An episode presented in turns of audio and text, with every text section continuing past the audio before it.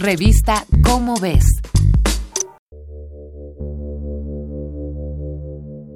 Orden y caos son términos opuestos, ¿cierto?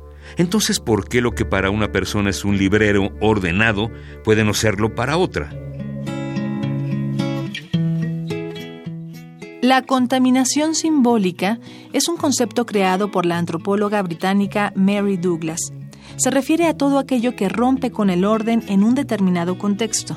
Un librero se puede organizar por contenido, editorial, año, frecuencia de uso e incluso por color. La pregunta entonces es, ¿cómo decidimos qué criterio usar para ordenar algo?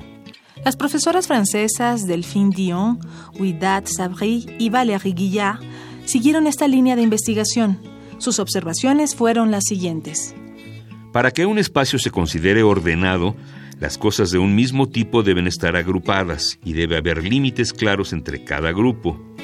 Estos límites se definen en función de las necesidades de todas las personas que ocupan un espacio, lo que significa que el orden responde a una o múltiples subjetividades.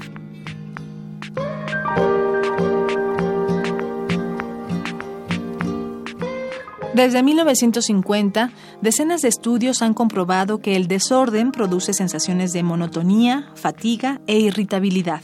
Es por eso que el espacio asociado a una persona genera expectativas positivas cuando hay orden y prejuicios negativos en caso contrario.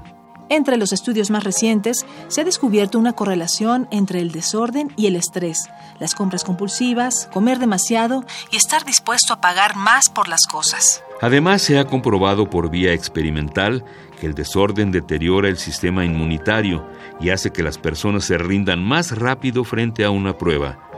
Las desventajas de una vida desorganizada no son pocas.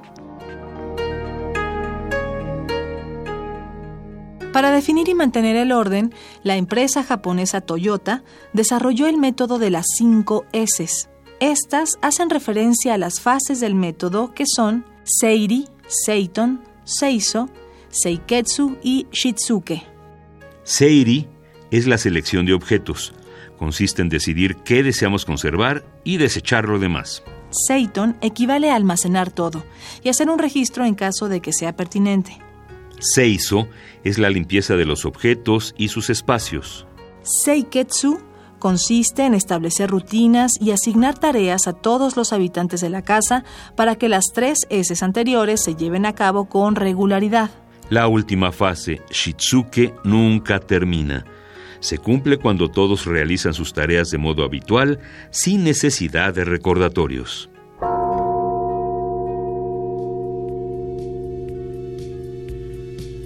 Esta fue una coproducción de Radio UNAM y la Dirección General de Divulgación de la Ciencia de la UNAM, basada en el artículo Un lugar para cada cosa y cada cosa en su lugar, de Claudia Hernández García. Revista Cómo ves. Este y otros temas de nuestro mundo podrás encontrarlos en la revista Cómo ves. Búscala en los puestos de periódicos, librerías y hasta en el súper.